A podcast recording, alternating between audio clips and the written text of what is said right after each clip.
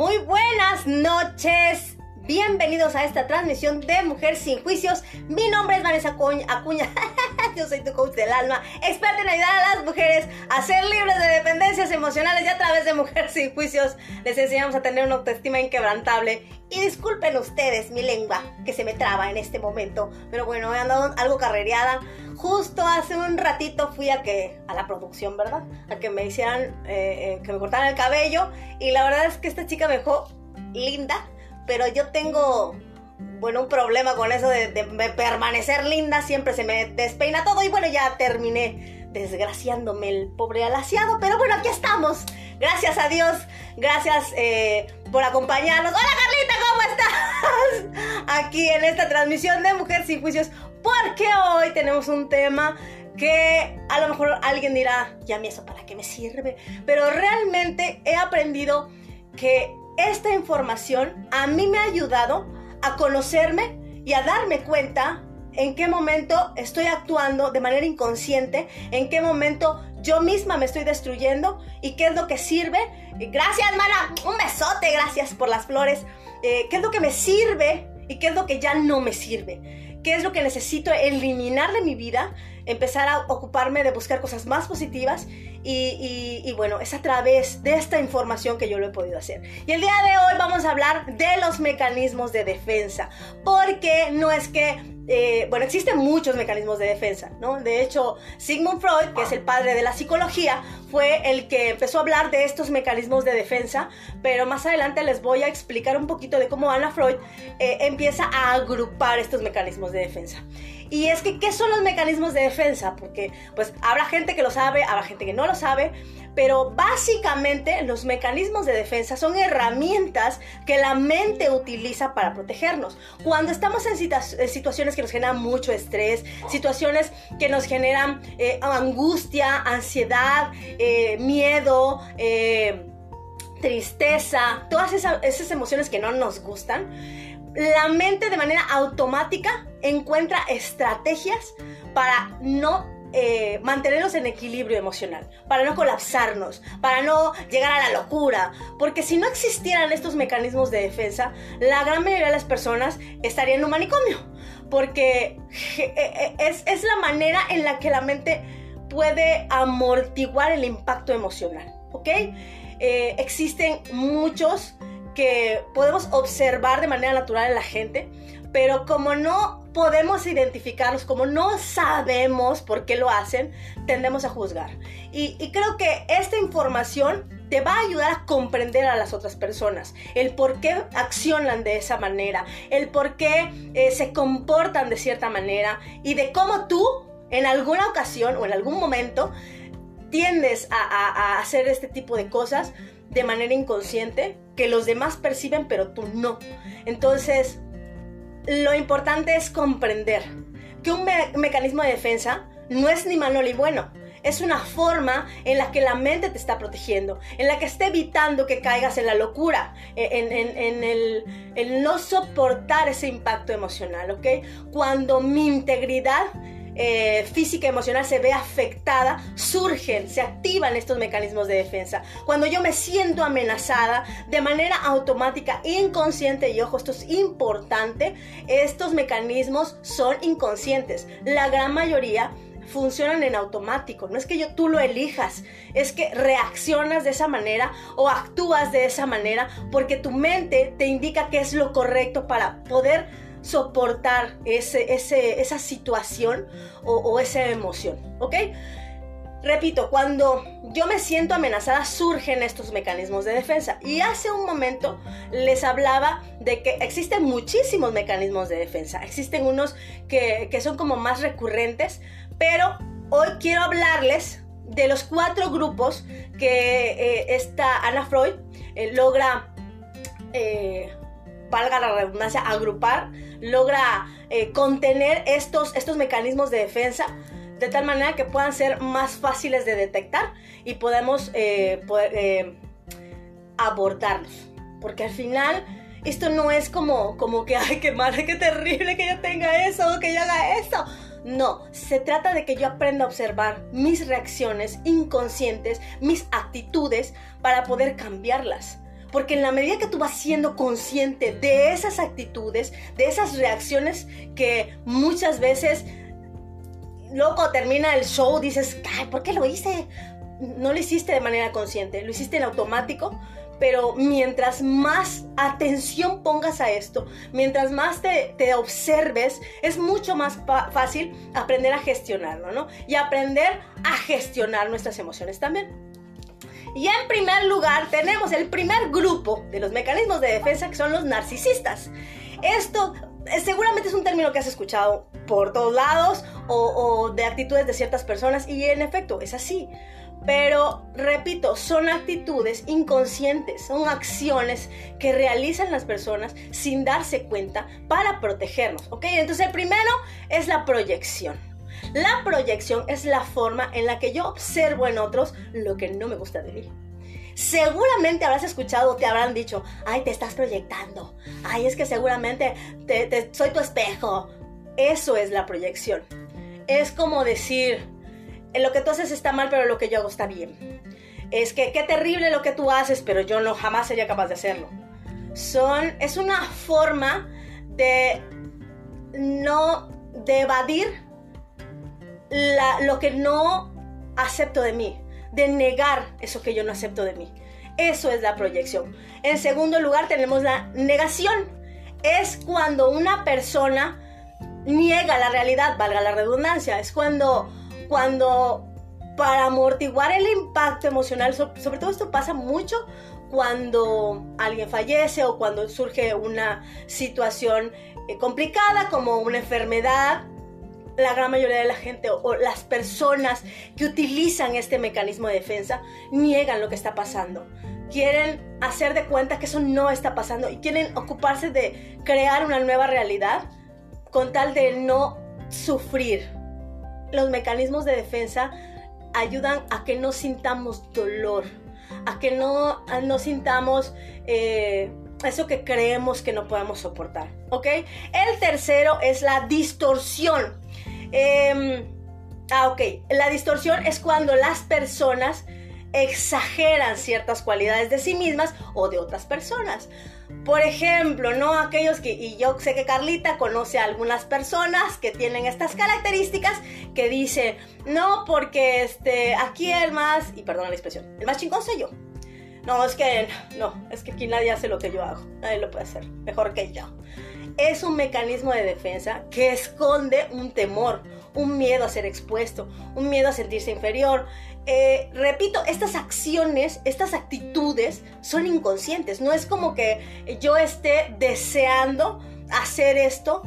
Hay personas que ni siquiera se dan cuenta de cómo son, bueno, para otras son incómodas, ¿no? Eh, cuando alguien llega a, decir que, bueno, él es el, que el suelo que pisa no lo merece, a otros nos tiende a incomodar, pero para él es una forma de protegerse, ¿ok? No es algo que elija hacer, eh, es una parte de él que surge para protegerse. El segundo grupo de estos mecanismos de defensa son los mecanismos inmaduros. Y el primero es el de la regresión. Esto muchos lo hemos hecho y, y yo lo hice en algún momento, ¿verdad? Tendemos a tener varias formas de defendernos o de protegernos. Y este mecanismo de regresión es cuando una persona se comporta de manera infantil. Supongamos que tú ves que es una mujer así muy segura, empoderada y todo, y de repente como que no le salen bien las cosas, o no salen las cosas como ella quería, y bueno, hace berrinche, patalea, grita, avienta cosas, se enoja, eh, bueno, actúa como una niña, haciendo berrinche. Tendemos a regresar a cosas del pasado que a lo mejor ya no nos sirven o que no son eh, conductas adultas para soportar ciertas situaciones, para poder contener esa frustración que de repente surge en nosotros. El segundo es la hipocondriasis. Seguramente tú conoces a esa persona que de repente estornudan por ahí, ay, yo ya tengo gripa también, ay, que al otro le dio COVID, ay, a mí ya me dio COVID, ay, no, que al otro que, que tiene cirrosis, ah, no, pero yo tengo el hígado podrido. O sea, son esas personas que cuando escuchan hablar a otras de enfermedades, tienden a decir que ellas están enfermas de lo mismo, ¿no? Son esas personas que de alguna manera necesitan que las cuiden, que las protejan, que las cobijen y enfermarse. Repito, esto es inconsciente. Enfermarse es un mecanismo de defensa para que cubra esa necesidad. No es que lo haga por, porque así lo desea. Su mente le indica que eso es lo correcto, que hay que hacer para sopesar esa situación. Entonces, de repente, esas personas no están enfermas, pero se sienten enfermas o creen tener esa enfermedad. Ese es el hipocondriasmo. Eh, la hipocondriasis. Son los hipocondríacos. la fantasía estos tienden a tener una, realidad idealizada, ¿no? Esa, esa, esa que tiene, no, bueno, no sé, que de repente le gusta el chico y ya anda pensando que se va a casar con él, que van a vivir en un palacio y van a tener, no sé, que va a tener sus zapatillas de cristal. Esas personas viven en un mundo de fantasía porque su realidad no les gusta, porque su realidad no es amable para ellos. Entonces buscan crear una realidad alterna en la que ellos se sienten seguros, ¿no? Entonces, repito, estas actitudes, estas acciones, no es porque las personas elijan hacerlo, es su forma de protegerse, es su mente diciéndoles que eso es lo correcto para poder eh, soportar ese, esa, llamémosle, miseria emocional. Es fuerte, pero es así. Cuando yo no soporto eso que siento, cuando yo no puedo vivir o coexistir con esta realidad, encuentro esa forma de sobrellevar esa situación. La somatización, esta, seguramente que la han escuchado, yo la he vivido de cerca. Esta es, es una eh, reacción fisiológica o son síntomas que se presentan cuando una persona guarda sus emociones. Cuando yo no expreso una, emoción, cuando yo me guardo esa emoción, cuando yo la trato de reprimir, y digo trato porque al final esa emoción continúa ahí, mi cuerpo expresa esa emoción. Entonces de repente empiezan a haber dolores, a lo mejor empiezan a haber eh, reacciones físicas, a lo mejor una erupción, a lo mejor, eh, no lo sé, alguna situación que está expresando esa emoción sin tener alguna enfermedad aparente. Eso es la somatización. Cuando yo reprimo mis emociones y mis emociones están buscando cómo expresarse a través de mi cuerpo, sin que yo necesariamente tenga una enfermedad. ¿Ok? Esa es la somatización. Em, tenemos la conducta pasivo-agresiva.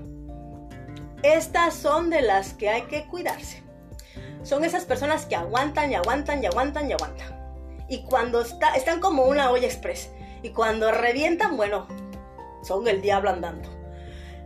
Esas personas que aparentemente son personas muy calmadas, muy tranquilas, que no hablan, que no se quejan, que no gritan, que no dicen, son ollas express en potencia.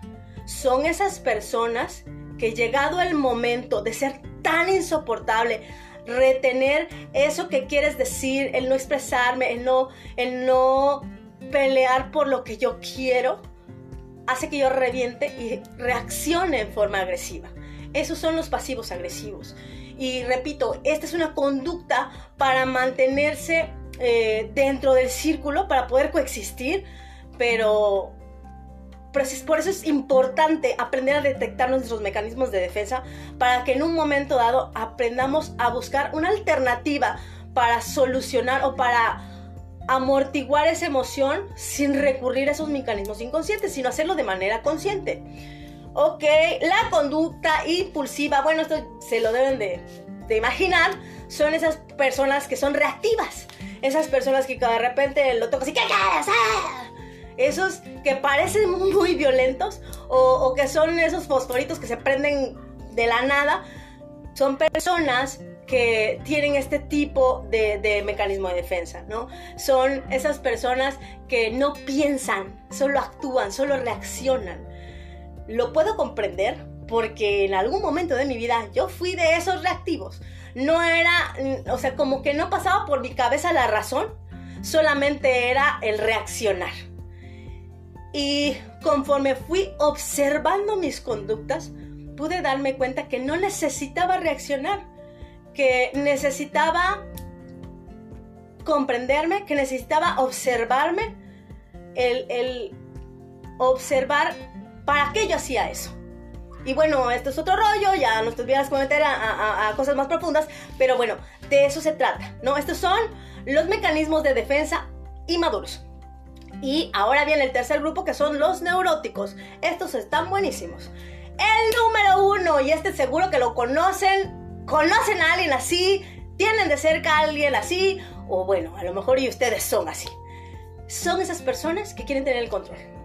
Las personas que no pueden salir de su rutina, porque algo se les sale del lugar y bueno, les genera mucho estrés las personas que siempre quieren que sean las cosas cuadradas, que, no quieren que se les salgan de las manos, que, que cada situación esté fríamente calculada. Esas son las personas que utilizan el mecanismo de defensa de, de, bueno, esa neurosis conduce a, a, actuar de esa manera, ¿no? Queriendo controlar todo. El siguiente es el aislamiento afectivo. Estas son personas que tú las ves y dicen, dices, es un témpano de hielo esta mujer, este hombre no siente nada. Son personas que no tienen expresión alguna eh, eh, o evitan mostrarse eh, como, vaya, en emociones. Ese es un mecanismo de defensa bastante fuerte, bastante profundo, que muchas veces necesita, yo creo que la gran mayoría de las veces necesita una atención psicológica. ¿Por qué? Porque a lo mejor yo no puedo llorar, a lo mejor yo no me puedo reír. Son cosas muy fuertes, inconscientes, pero que me ayudan a soportar la vida. Esta, el aislamiento afectivo eh, no es muy común, pero si tú observas a las personas, te puedes dar cuenta que, bueno, por lo menos yo tengo una persona cercana a mí, que es ese que parece que no tiene expresión, que siempre está con la cara larga, que ni se ríe, que ni llora, que ni hace nada, pero sé que es una persona que ha sufrido mucho. Y, sé que a través de ese, esa máscara, él se está protegiendo, ¿no? Es cuestión de empezar a observar y darnos cuenta, no solamente para comprender a las personas, repito, sino para aprender también a conocerme a mí, a poder eh, cambiar, o por lo menos no cambiar, por lo menos aprender a gestionar eso cuando suceda. El siguiente es la racionalización. Esta es muy común en las personas porque tendemos a justificarnos o a, buscar excusas para decir, no es que no fue mi culpa, es que lo hice por esto. Yo conozco personas que no necesitas que, vaya, yo sé que no necesito que me expliquen nada. Y bueno, me explican de pe a pa. Es un mecanismo de defensa. Ellas en su cabeza es, si yo te explico, me vas a comprender y vas a entender que yo soy una persona buena. No, no es que lo hagan de manera consciente, lo hacen de manera inconsciente, pero es su manera de protegerse. Si yo te doy los argumentos que justifiquen mi actitud, o, o para que tú no vayas a pensar que yo estoy haciendo algo malo, para que sepas que soy buena persona, yo busco excusas, busco justificaciones ah, para mí y muchas veces para otras personas. ¿eh? Esto yo he podido ver cómo hay gente que justifica a la pareja, al hijo, a, a los padres, porque tienen miedo de sentir que son malas personas. De hecho, cargan con esas culpas que no les corresponden. Repito, es un mecanismo de defensa. Es inconsciente, no es algo que ellas elijan hacer, pero es cuestión de aprender a detectarlos para poder empezar a, funcionar de otra manera. Em, la disociación, este es muy bueno. Y este, este mecanismo de defensa es bastante fuerte porque es, son esas personas que actúan como si lo que haya pasado no les pasó a ellas te platican la historia como si hubiera, le hubiera pasado a la vecina, alguien que no tiene nada que ver con ella. Un ejemplo pudiera ser una mujer que ha sido violada.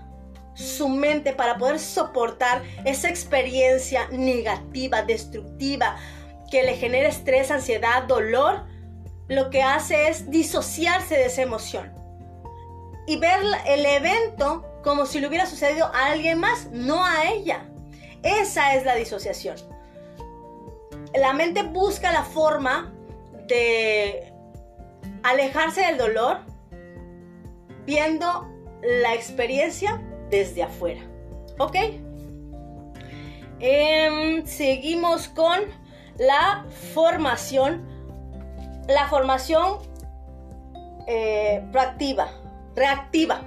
La formación reactiva. Esta es, por ejemplo, tú vienes y me haces algo y a mí me súper enoja pero yo no te demuestro que estoy enojada. Al contrario, soy tan linda contigo. O sea, me cae re mal, no te soporto, pero yo voy, te abrazo, te beso, te doy todo mi cariño, porque, porque son personas que por dentro sienten ese odio, pero aparentan que todo está bien. Incluso hacen cosas para hacer sentir mejor al otro o al que le está agrediendo. Repito, es un mecanismo de defensa es un como si, ay, como si no pasa nada. Ay, no, hombre, no te preocupes, todo está bien. Y por dentro estás pudriéndote de enojo. Pero al final, repito, es un mecanismo de, defensa. Esto cae mucho en el, en el bueno, en la palabra eh, hipócrita. Son esas personas, no lo hacen conscientemente. Ojo, esto es importante recalcarlo porque creo que eso nos ayuda a no juzgarlos y, no juzgarnos a nosotros mismos, ¿no? Estas personas funcionan así porque es la manera en, la que ellos pueden soportar el interactuar con esta realidad. A pesar de sentir muchas emociones por dentro, siempre están fingiendo que todo está bien, que su vida es perfecta, que no pasa nada. Son las personas que tienden a ser muy aparentes, cuidan mucho su apariencia. Esas son las personas que tienen formación reactiva. Ahora bien, la represión. Está cuidado con este mecanismo de defensa porque es la que tiende a ocultar. No significa que ya se fue. Tú cuando reprimes una emoción, no la estás eliminando, la estás guardando. Es como que a una herida podrida le pongas un parchecito. Pues ya no ves la herida, ajá, pero está podrida. Y por dentro se va a seguir pudriendo hasta que ya no sea soportable. Y justamente este mecanismo de defensa nos lleva a la somatización. Entonces, ojo, cuidado con reprimir emociones.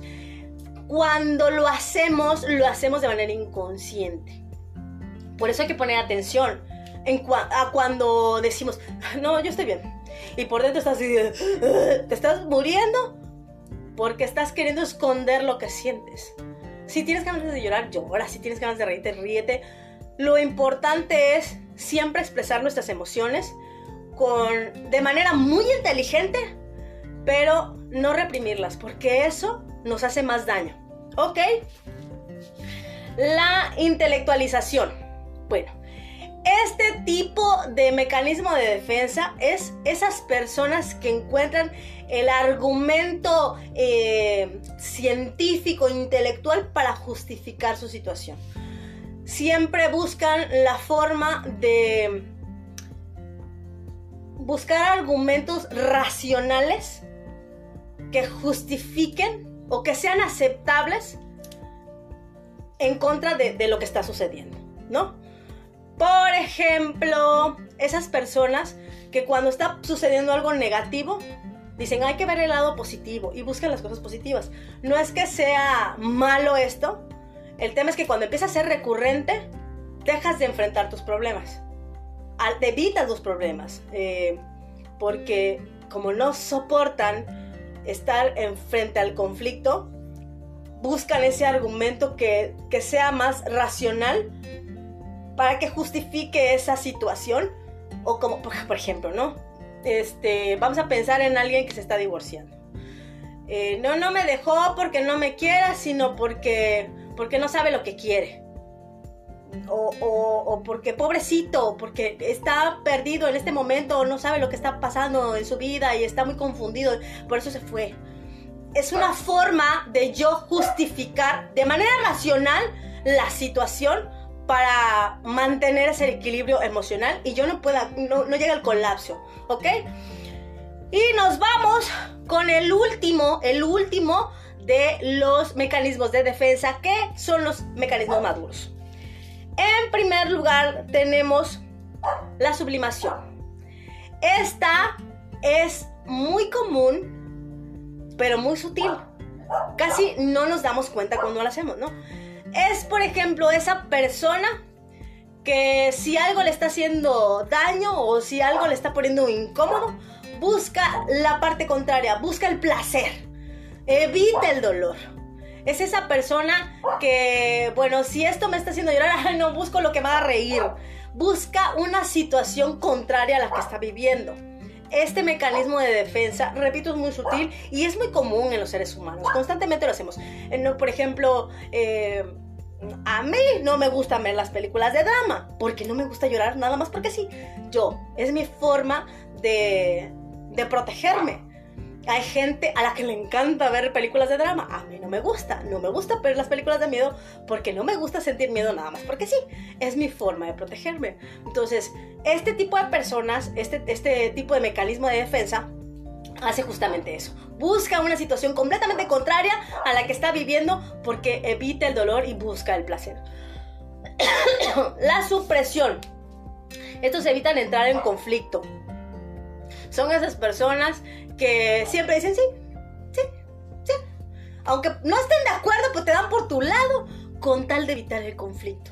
Son esas personas que siempre están buscando estar en paz, eh, estar en, un lugar de calma.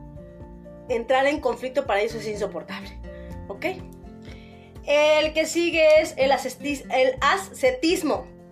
Esta es cuando se sienten muy felices, muy extasiados, cuando sienten, eh, cuando están en una situación de gozo, huyen. No soportan estar en, en una condición de plenitud porque les da miedo. Es un mecanismo de defensa. Y finalmente están los que utilizan el humor para sopesar situaciones complicadas, ¿no? Por ejemplo, aquellas personas que, y regresemos a la parte del divorcio, ¿no? Y me estoy divorciando y en lugar de que yo esté sufriendo de lo que se perdió, ay, no, vámonos a la disco. Son personas que utilizan el sarcasmo, son personas que utilizan el sentido del humor negro para amortiguar esa situación emocional, para no sentir ese dolor, ese impacto emocional que está cayendo encima de ellos. Eh, buscan la manera de hacerla cómica para, no sentir que es una situación de dolor. ¿Ok? Y finalmente, ya para terminar, en vista de que no hay preguntas, eh, me quiero despedir con esta frase que yo la entendí y me dio mucha claridad. Porque yo peleaba con mi mente, yo siempre andaba buscando la forma eh, de negar lo que venía a mi cabeza, de negar la forma en la que mi mente me dirigía, pero hoy entiendo que la mente es mi amiga, que es cuestión de aprender a conocerla para poder hacerla mi aliada. Y la frase dice así, tu mente no busca la verdad, tu mente busca protegerte. Esas personas que de repente empiezan a entrar en conflicto porque quieren defender su verdad, es una forma, es un mecanismo de defensa. No, no, no, tú a mí no me vas a ganar. Y esto entra dentro de los narcisistas. Pero es una forma de defendernos, de hacernos valer, de respetar nuestra integridad como seres humanos nuestra mente siempre anda buscando la forma de protegernos. Y cuando siente que estamos en una situación que no podemos soportar, que estamos en, una emoción que no, no podemos eh, gestionar, surgen estos mecanismos de defensa para poder eh, interactuar con la realidad, ¿no? Y bueno, me despido, gracias por acompañarme. Mi nombre es Vanessa Cuña. Nos estamos viendo el martes a través de eh, Facebook Live en punto de las 8 de la noche. Igual vamos a estar hablando un poco de los temas de personalidad, pero más inclinado al enneagrama, pero más adelante les voy a explicar de eso. El martes no se lo pueden perder, ahí nos vemos a través de Facebook Live. Les mando millones de bendiciones y nos estamos viendo este martes. Hasta luego. Gracias por acompañarme.